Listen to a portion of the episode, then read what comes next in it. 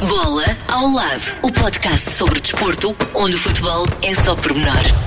Contraindicações, não recomendado a pessoas que levam a bola demasiado a sério. Olá, bem-vindos a mais um episódio do Bola ao Lado. Esta semana vamos ter connosco nada mais, nada menos que o desportista mais medalhado do mundo, Catarina. Hum? É? E quem é? Quem é? Já vamos saber. Ah. É português e tem mais de 200 medalhas em grandes competições. Vai estar à conversa connosco, mas há mais. Vamos falar do novo campeão nacional de voleibol. É bicampeão. fundo, não é propriamente novo, é bicampeão. É verdade. O Benfica sagrou-se então bicampeão nacional de voleibol e houve aqui umas peripécias pelo meio. Vamos Uhum. falar disso também lá mais à frente. Há também português a brilhar na Lituânia. Pois é, três Uhum. portugueses que acabam de conquistar a supertaça no país. Ahm, falamos também de ciclismo. A portuguesa Maria Martins continua a brilhar. Vamos também passar por Espanha, onde um outro português também deu cartas no BTT. E há uma nova competição criada pela Federação Portuguesa de Futebol, que é o Campeonato Nacional Feminino de Futebol de Praia. Vamos falar disso mais à frente. Ah, temos ainda. hum, Neste caso, vamos recuperar o troféu desnecessário. Eh, mas isso mais lá para o fim. É melhor ouvir até ao fim para perceber que troféu desnecessário E é vale- este. E é melhor não andar a saltar isto para a frente. Vamos começar do início e com eh, essa conversa então. Com Lenin Cunha. Lenin é o desportista com mais medalhas eh, no mundo. Acaba de somar eh, mais uma mão cheia delas, quase, não é? Vem dos europeus de pista coberta com eh, mais umas medalhas para a coleção. São mais de 200. Ele já nos vai eh, falar daquelas que eventualmente terão assim um peso maior na sua carreira. Mas, Lenin, antes de mais, bem-vindo. Lenin Cunha, 38 anos, o recordista de medalhas. Alguma vez na tua cabeça hum, passou esta ideia de vires a ser o maior dos campeões, vá lá, o maior medalhado de- do mundo?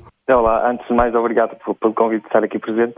É um orgulho para mim uma honra, obrigada. Isso tem, tem muito trabalho, tem muito trabalho ah, para chegar onde cheguei, mas nunca pensei ah, a chegar a este ponto. Nunca, nem quando, quando comece- comecei a praticar, ah, nunca imaginei que pudesse estar onde estou agora, neste momento.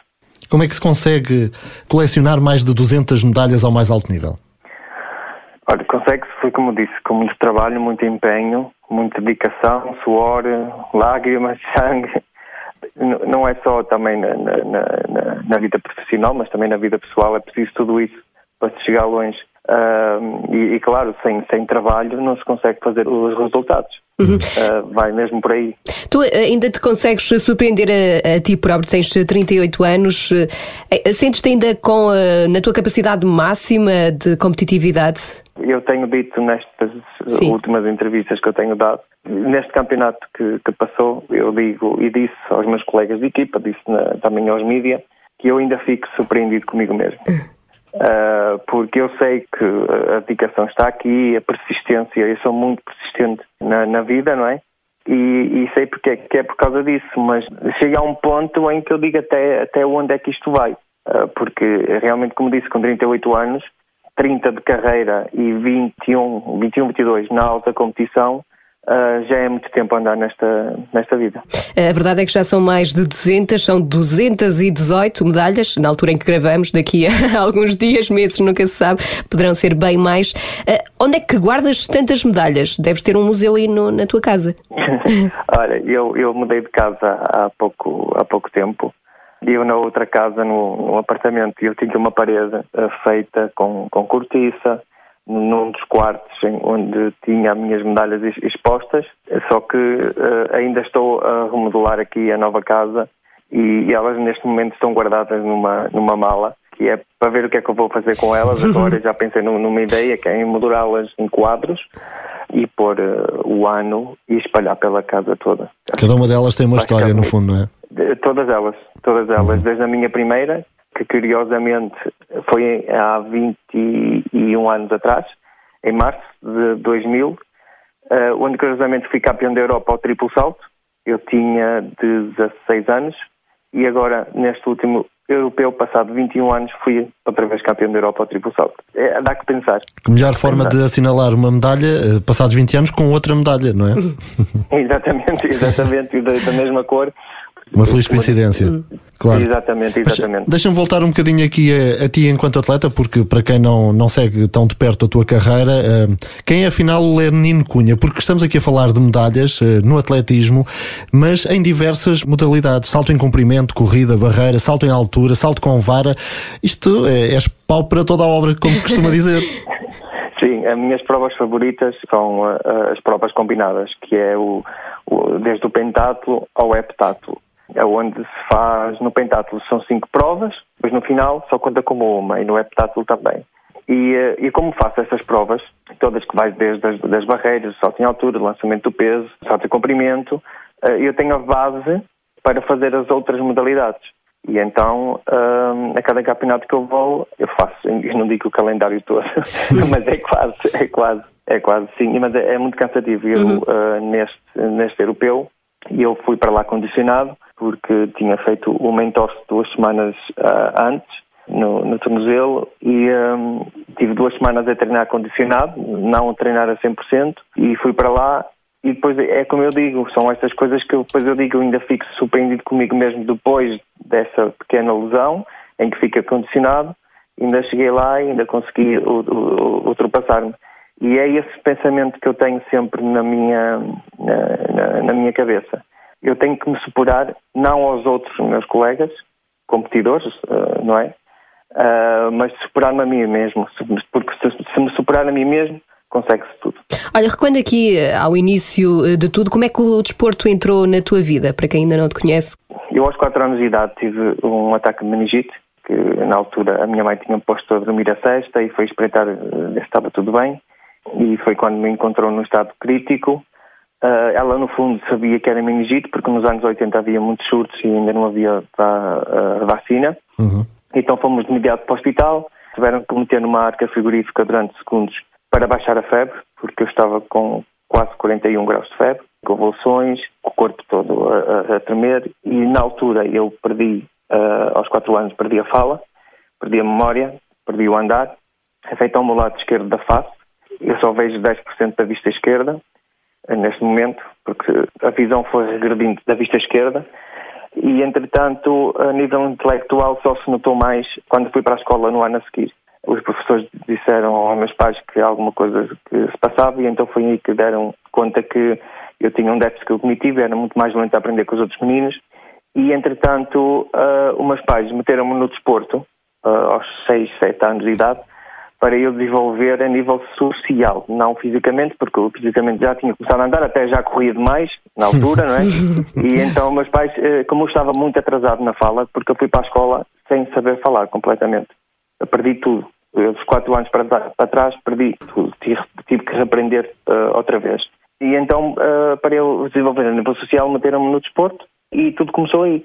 E já vai há 31 anos. E foi a melhor coisa que, podia ter, que eles podiam ter feito. Não é? Foi uma forma também, também de. Na altura não se imaginava onde chegar onde cheguei, não é?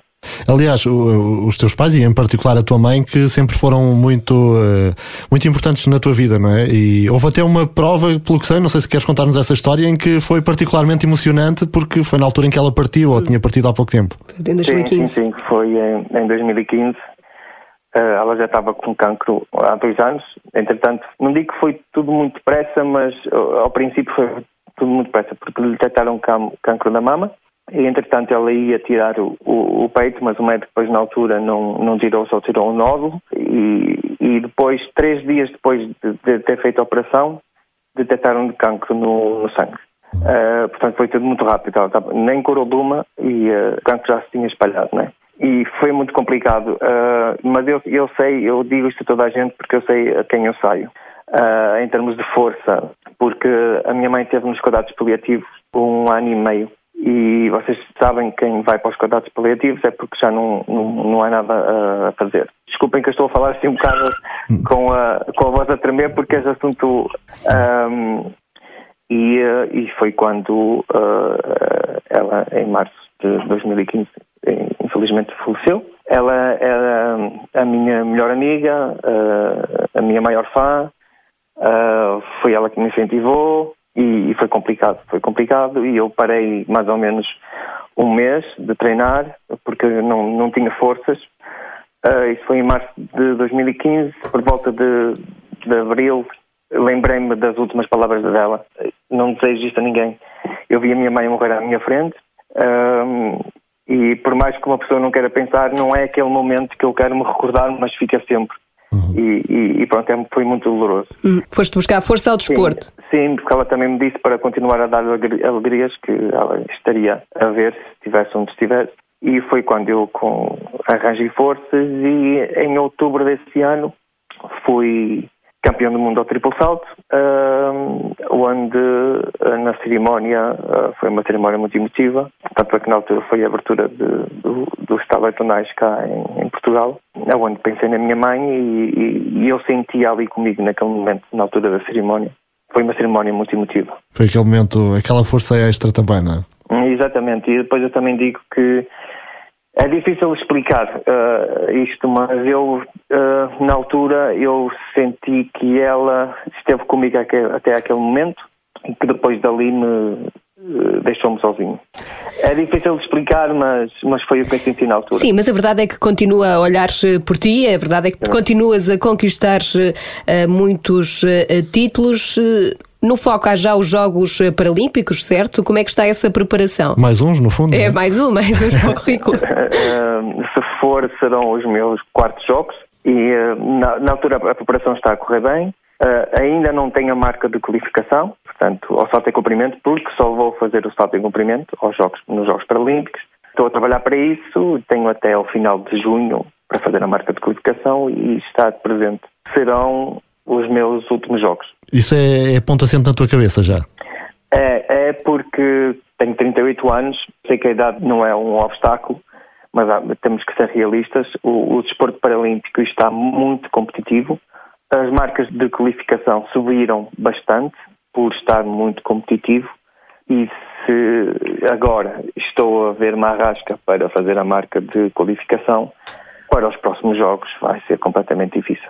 Mas, nada é impossível, não é? Uhum. Mas, mas não, vou, não vou acabar a carreira, não, vou continuar, mas uh, provavelmente uh, serão mesmo uh, os meus últimos Jogos Paralímpicos. Tens assim na tua cabeça alguma marca que gostasses de alcançar? Não sei, por exemplo, termino quando chegar às 250 medalhas. não, não, eu, tinha, eu tinha esse pensamento para chegar às 200. Agora já está. E agora já estão em 218, não é? E agora, agora não tenho nenhum limite, é só mesmo fazer o que eu mais amo, e que, que é o atletismo, e o que vier é, é sempre bom. Não há objetivos agora nesse, nesse sentido. Tu és de Vila Nova de Gaia, treinas no, no, num clube da terra onde tem dezenas ou mesmo centenas de atletas. Sentes que eles olham para ti como um ídolo? Uh, se, não, não digo um ídolo, mas uh, sinto-me lisonjeado por, por lá estar e de eles falarem muito comigo e pedirem-me conselhos.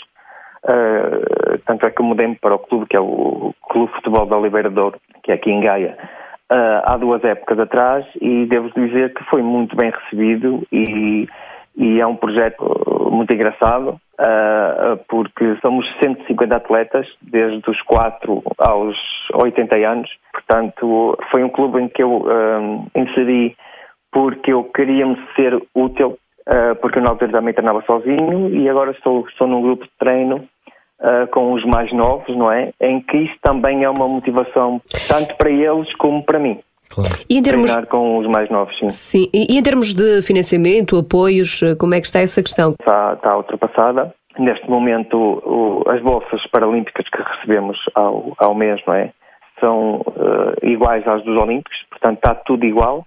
Foi um processo que durou anos e anos e anos, que, que fui um dos que lutei pela igualdade e finalmente veio porque o, o governo, não é o Estado português, viu que hum, o desporto paralímpico não é brincadeira nenhuma, não é um desporto amador e, e viu que nós treinamos tanto ou mais com um atleta olímpico, portanto merecíamos a igualdade e finalmente estamos iguais. Uhum.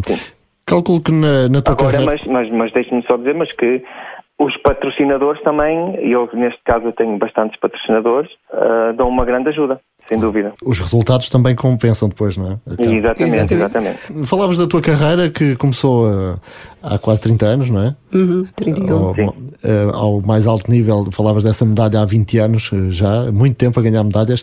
Calculo que o José Costa Pereira seja uma pessoa muito importante na tua vida, um treinador que te acompanha há 22 anos, é um companheiro de uma vida, não é?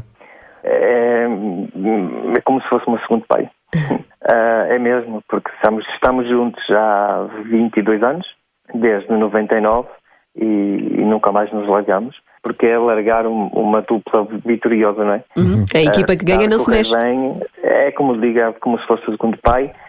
Teve nos momentos bons, em, quase, em todos, aliás. Ele esteve presente nas 218 medalhas internacionais, mas principalmente esteve nos momentos uh, maus. Isto profissionalmente e, e, e na vida pessoal também. Uhum. Isso é que é importante. Claro, porque normalmente as notícias saem quando se ganham medalhas, mas há muitos momentos na vida de um atleta que as coisas não correm bem e nessa altura fica difícil ou não? Como é que se superam esses momentos? Olha, uh, no Rio de Janeiro, nos Jogos do Rio de Janeiro, curiosamente, eu tinha sido medalhado em Londres 2012, nos Jogos Paralímpicos de Londres, e era um dos candidatos a ganhar medalha no Rio de Janeiro em 2016. E esse ano foi, foi complicado para mim, houve muita pressão em cima de mim, do, dos mídias, não é? Porque os mídias, quando falavam no desporto paralímpico, era só Lenin, Lenin, Lenin, Lenin, sentia que tinha a obrigação para com o povo português, derivado ao apoio que, que me estava a dar nas redes sociais. Pensei para mim mesmo que tinha a obrigação em, em ganhar uma medalha e isso lixou-me. Na prova estava muito nervoso, estava com uma pressão muito alta uh, e não correu nada bem e, curiosamente, o meu treinador também não estava nos Jogos Paralímpicos. É daquelas coisas, como disse, ele esteve presente nas minhas 218 e ali na competição importante não esteve presente porque eh, sabe que nos Jogos Paralímpicos uh, não podem ir muito staff porque senão a aldeia paralímpica não tem capacidade para receber uhum. toda a gente, não é? Porque o desporto paralímpico tem muitas mais modalidades que o, o desporto olímpico, derivado também às, às deficiências que existem no, no programa, não é? Claro. Tem muita gente. Só para ter uma ideia, nos Jogos Olímpicos você tem duas finais de 100 metros, que é masculina e feminina, nos Jogos Paralímpicos você tem 10 finais masculinas, 8 femininas. Agora imagine isso em quase todas as provas, é muita gente, é muita gente. Um, e ele não esteve presente e, e, eu senti a falta dele ali, não é? Acabei por ficar em sexto lugar, a pouco menos de 10 centímetros da medalha de, de, de bronze. Um, e foi muito difícil lidar com, com, com, essa, com, com esse sexto, sexto lugar, que não é mau, atenção, uhum. não é mau, mas, uh, como eu digo, a partir momento, desse momento tive que pensar em mim e não pôr uh, pressão uh, nos meus ombros em, em relativamente a, às pessoas. Ganhar por ti e não uh, para agradar aos outros, não é? Exatamente, exatamente, exatamente. Mas falando do treinador, essa pode ser a tua próxima etapa? Veste a ser o José Costa Pereira de alguém? é, é um dos meus planos que eu tenho porque eu vou continuar no atletismo até, até onde o meu corpo me deixar. Agora, a alta competição sei que está que pode estar por mais dois, três anos, mas vou continuar a, a praticar e, e, depois, sim, sim, gostava muito de treinar atletas paralímpicos. Uhum. Podes ajudar a construir quem, um futuro Lenin. Exatamente, exatamente. E quem sabe eu não poderei estar presente nos Jogos Paralímpicos como treinador. Uh, falavas há bocado uh, do, do, problema que, que, te afetou enquanto miúdo, enfim, hoje é um bocadinho diferente graças também à, à evolução da, da medicina e, e da, no caso das vacinas, sim. mas ainda assim, uh, tu, até pela tua experiência, tens dado a cara para alertar para este tipo de situações, por um lado para o problema de saúde, mas por outro também para aquilo que se calhar tu sofreste na altura, que tem a ver com situações de bullying. Sentiste isso? Sentiste que as pessoas olhavam para ti de maneira diferente?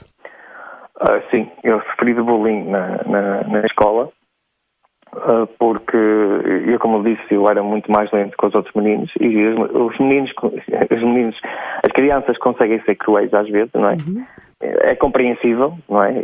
Eu agora penso olhando para trás, vejo que é compreensível, mas quem sofreu fui, fui eu, não é? Mas foi complicado, foi complicado. Uh, chamarem, batiam-me, chamavam de burro, entre outros nomes, e isso foi complicado. Mas, mas dei a volta por cima, não é? Uhum. Eu não via a hora de chegar às seis e meia, que era quando saía da escola, para ir um, treinar, porque no treino não, não sofria qualquer tipo de, de, de, bullying, antes pelo contrário. Portanto, o desporto era o teu escape, uh, não é? Aquilo era o meu mundo na altura ainda, ainda agora é. Uhum. Agora é. Sentes que, de alguma forma, uh, o desporto pode ser uh, também uh, uma saída para outros miúdos que estejam nessa situação? Costumas alertar para isso? Trabalhas nesse sentido? sim, eu, eu costumo dar um, muitas palestras às escolas e, e, uma das coisas em que eu também alerto os professores que se virem algum miúdo com talento, não é? Porque há muito talento escondido, para um, os, os, próprios professores falarem com os pais e encaminharem os miúdos para o desporto em que eles uh, se destaquem mais. E acho que é por aí, e, uh, e também eu dou uma certa motivação quando vou às palestras, uh, contar-lhes a minha história de vida, não é? Dos obstáculos que eu tive que ultrapassar e que nunca baixei os braços, e eu, o que eu tento transmitir é que façam isso uh, também na sua vida pessoal, não é? Uh, ou escolar, basicamente é isso. Fazer das dificuldades força, no, no, fundo. Para chegar às 218 medalhas.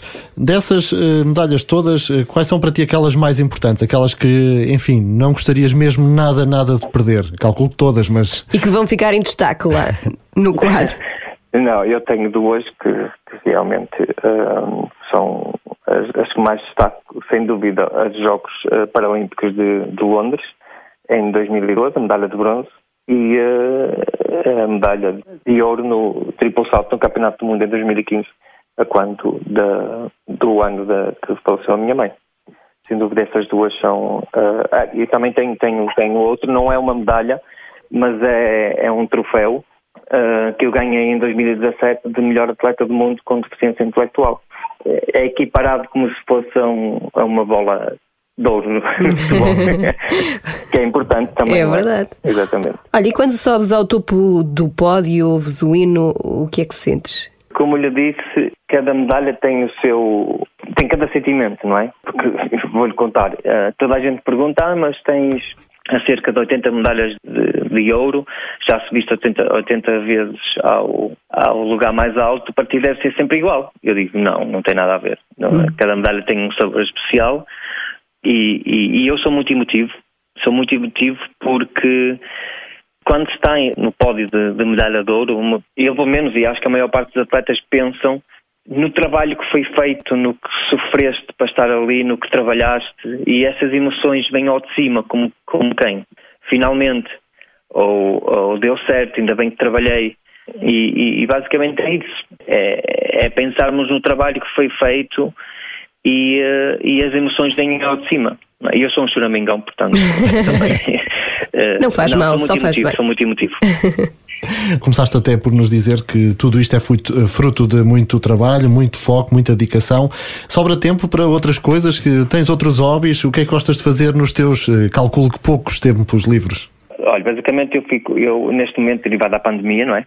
Uh, isto é cada treino, treino casa. Uh, portanto, não há muito a fazer. Faço as minhas lidas aqui em, em, em, casa, antes de ir para o treino, e depois vou, vou um bocadinho para, para o computador ou para o, para o, telemóvel, jogar um jogo nas minhas redes sociais. E também, um dos hobbies que eu tenho, eu, eu sou um, fã do, do Festival da Eurovisão.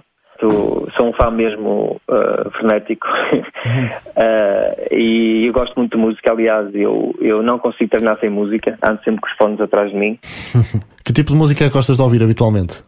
Tudo, tudo. Porque é assim, você na Eurovisão tem todos os estilos de música que possa aparecer. É verdade. Uh, portanto, desde a ópera ao, ao rock e, e, e não, gosto de tudo. Gosto de tudo. E cantar, cantas ou. Não, não, não, não, não, não, não. Canto no chuveiro. Não podias participar no Festival da Canção, nunca sabe. No futuro aliás, temos Lenine quando... na Eurovisão. Aliás, e quando. Não, não, não, não, não, isso não. Não, eh, eu diria, eu só canto mesmo no chuveiro e aliás, eh, eu quando, quando vou tomar banho tenho, eu tenho uma coluna na, na casa portanto está sempre música. portanto, muito bem. Lenin, como é que está esse, esse coração e essa cabeça para a qualificação? Pronto e preparado? É, vamos chegar lá ou não?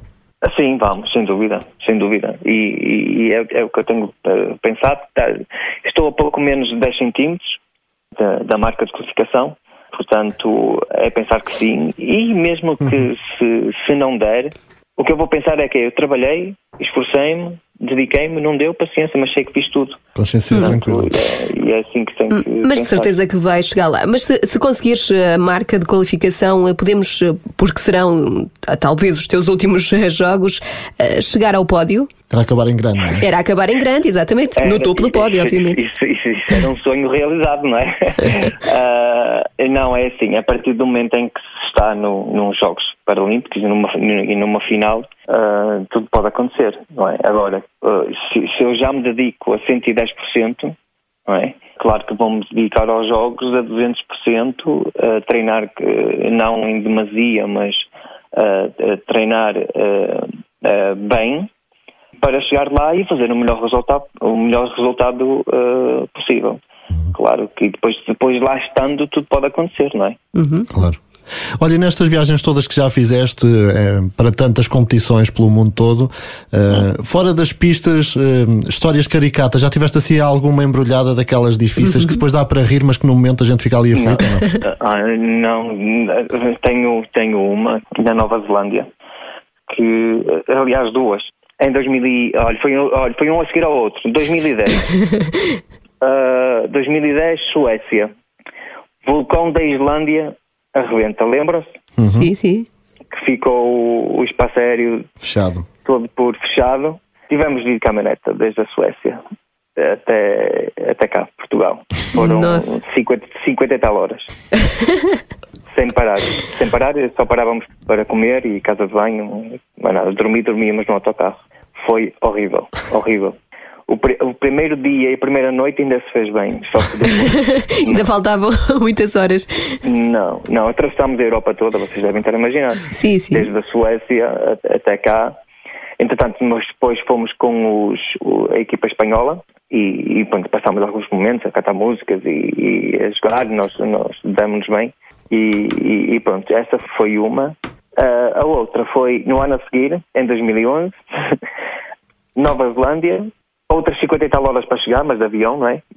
Vá lá. Eh, não de caminhoneta, mas de avião, uh, onde isso também foi muito falado cá nas notícias.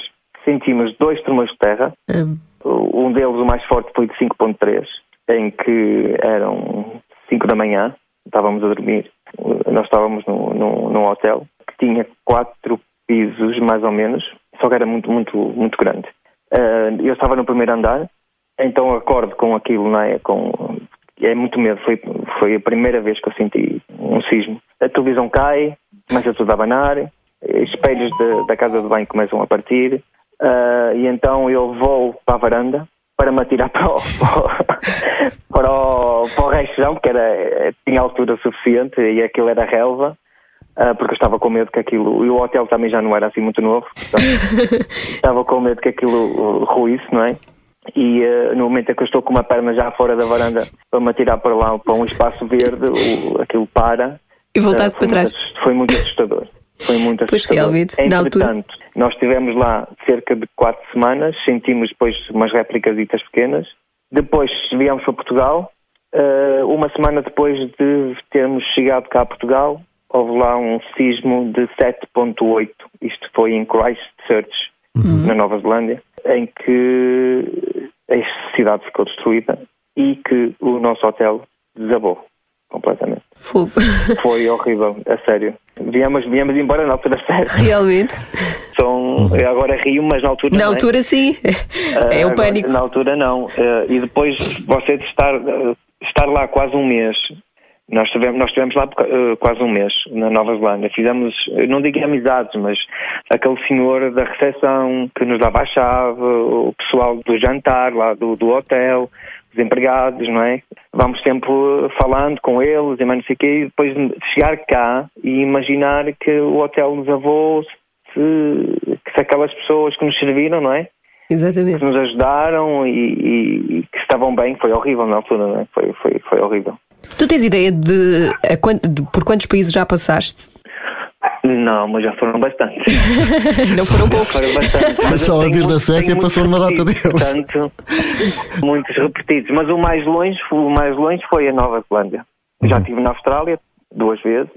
E qual foi o que mais gostaste? Por aquilo que parece, eu, eu gostei da Nova Zelândia porque nós estivemos lá no, onde foi filmado o Senhor dos Anéis, do filme, uhum.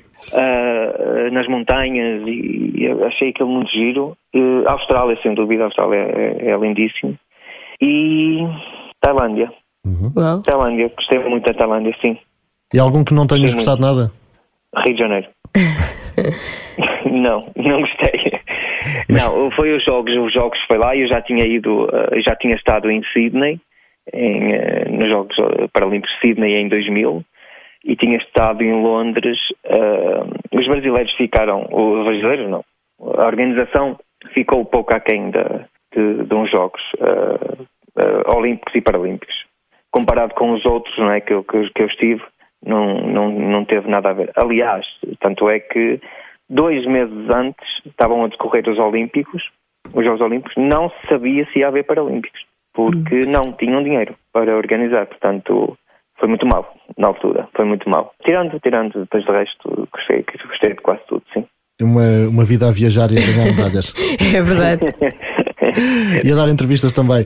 Lenin, foi um enorme gosto ter-te connosco aqui, eh, uma bela conversa e seguramente um, um exemplo. Eh, é, é, bom também, até como dizias, dar essas palestras porque faz falta passar essa motivação e uhum, aos mais pequenos. E a sobretudo. forma como tu superaste as dificuldades. É, és de facto um grande campeão e o nosso obrigado por ter estado hoje aqui connosco. Uhum. E agora rumo a Tóquio. Não, obrigado a vocês também, porque uh, deixa-me agradecer que uh, uh, a visibilidade dos Paralímpicos, uh, que, que, que, está muito melhor do que o que estava, também vem de, do vosso trabalho. E é por isso eu agradeço por darem uh, visibilidade.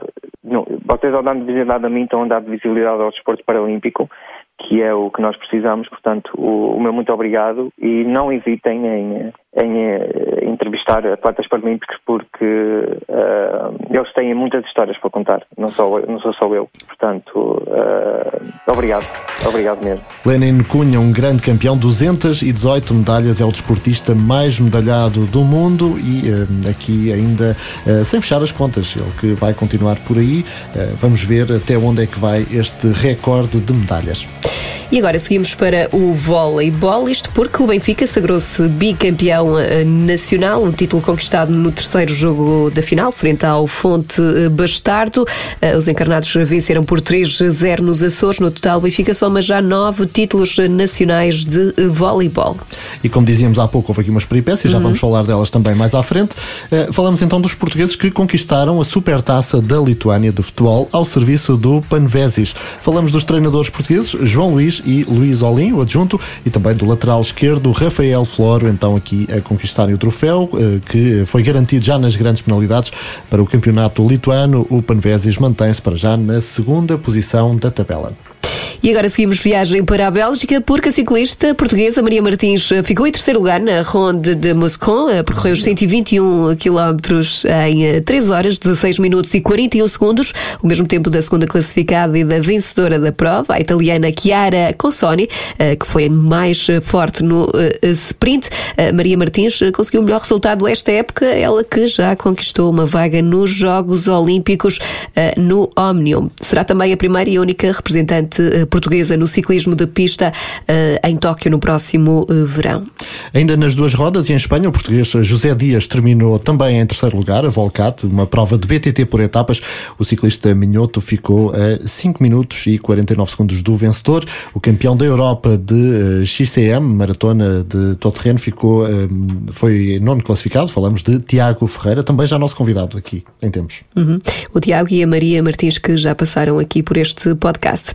E agora agora, como falámos no início, a Federação Portuguesa de Futebol anunciou uma nova competição, é o Campeonato Nacional Feminino de Futebol de Praia, arranca já este ano, e a competição divide-se em duas fases. A primeira é de caráter regional, os calendários competitivos são eh, estipulados pelas diversas associações regionais eh, de futebol. A segunda fase arranca no início de agosto, onde vão estar as equipas eh, apuradas das séries regionais. Depois haverá uma Final Four, uma fase final, que vai decidir o campeão. O campeão. Eh, essa Final Four eh, está agendada para 7 e 8 de agosto. Muito bem, futebol de praia também aqui a avançar. O Instituto Português do Desporto e Juventude uh, apresentou esta semana o roteiro nacional do desporto, até por ocasião do Dia da Atividade Física, uhum. e uh, estivemos à conversa com o presidente do IPDJ, Vítor Pataco, que diz querer mobilizar toda a população. É este roteiro, um roteiro nacional do desporto, um roteiro de retoma, porque estamos confrontados com um, cerca de um ano em situação pandémica e, portanto, estamos a a tentar encontrar em parceria com outras entidades, com, com outros eh, parceiros, aquilo que é um trajeto para ajudar nessa retoma. E o Instituto, como tem uma função reguladora, tem uma responsabilidade na, no âmbito da política pública do desenvolvimento esportivo, obviamente que vai tentar assumir e vai assumir aqui um papel influenciador, um papel catalisador, um papel motivador e eh, este roteiro para além das medidas financeiras que já foram anunciadas pelo Governo, nomeadamente os 30 milhões a fundo perdido eh, destinado aos clubes desportivos eh, de, de, portugueses, do país, eh, também 5 milhões para forçar dois programas, que são dois programas eh, estrela, que têm a ver com a reabilitação de instalações esportivas também pelo país todo, e um outro programa que é o Programa Nacional de Desporto para Todos, que está relacionado com as atividades. Portanto, são dois programas que foram reforçados em 5 milhões de euros.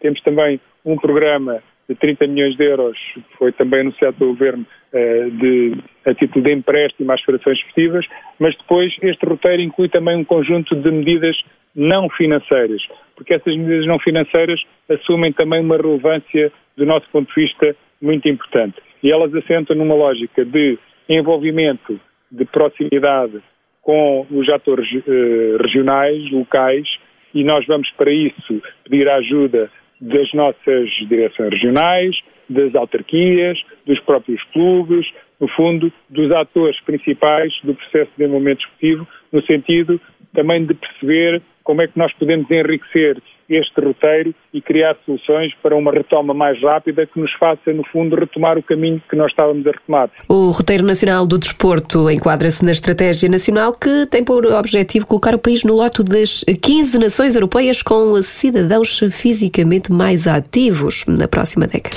Ora, está um grande desafio. Ouviste, Paulo? Uma meta que faz parte do programa do uh, governo e, portanto, vamos lá ver se chegamos lá, se começamos a fazer exercício. Uhum. Neste podcast vamos também trazer de volta o troféu desnecessário. Troféu desnecessário. Um prémio que ninguém quer levar para casa. E o Benfica, como já dissemos, sagrou-se bicampeão nacional de voleibol, mas na altura de receber o troféu não havia taça. Por, por isso, os jogadores encarnados improvisaram um troféu com garrafas de água.